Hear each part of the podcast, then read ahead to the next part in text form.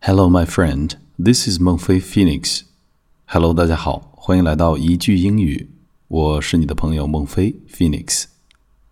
首先回顾一下上期的句子。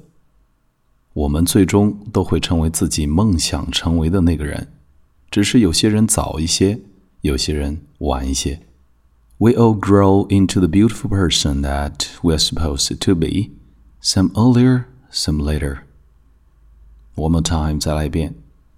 We all grow into the beautiful person that we are supposed to be, some earlier, some later. 今天呢，要和大家分享的句子叫“我喜欢拍照片，因为它能抓住事物消逝前的瞬间。”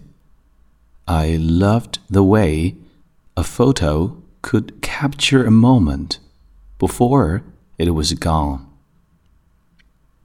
这个句子里面注意单词 “capture”，捕获、占领或者是照片的留存。capture，注意元音 a。capture, capture, capture，捕获、占领，capture, capture。OK，我们一起来练习一下这个句子。I loved the way a photo could capture a moment before it was gone. I loved the way a photo could capture a moment before it was gone. OK，速度稍微加快。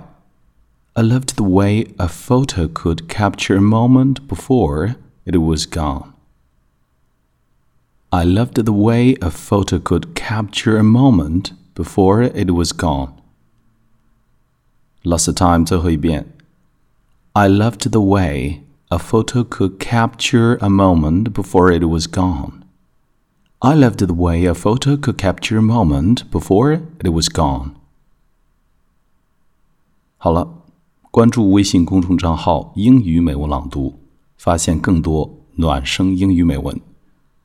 各位朋友，记得多加练习。我是孟非 Phoenix，让我们下期再会。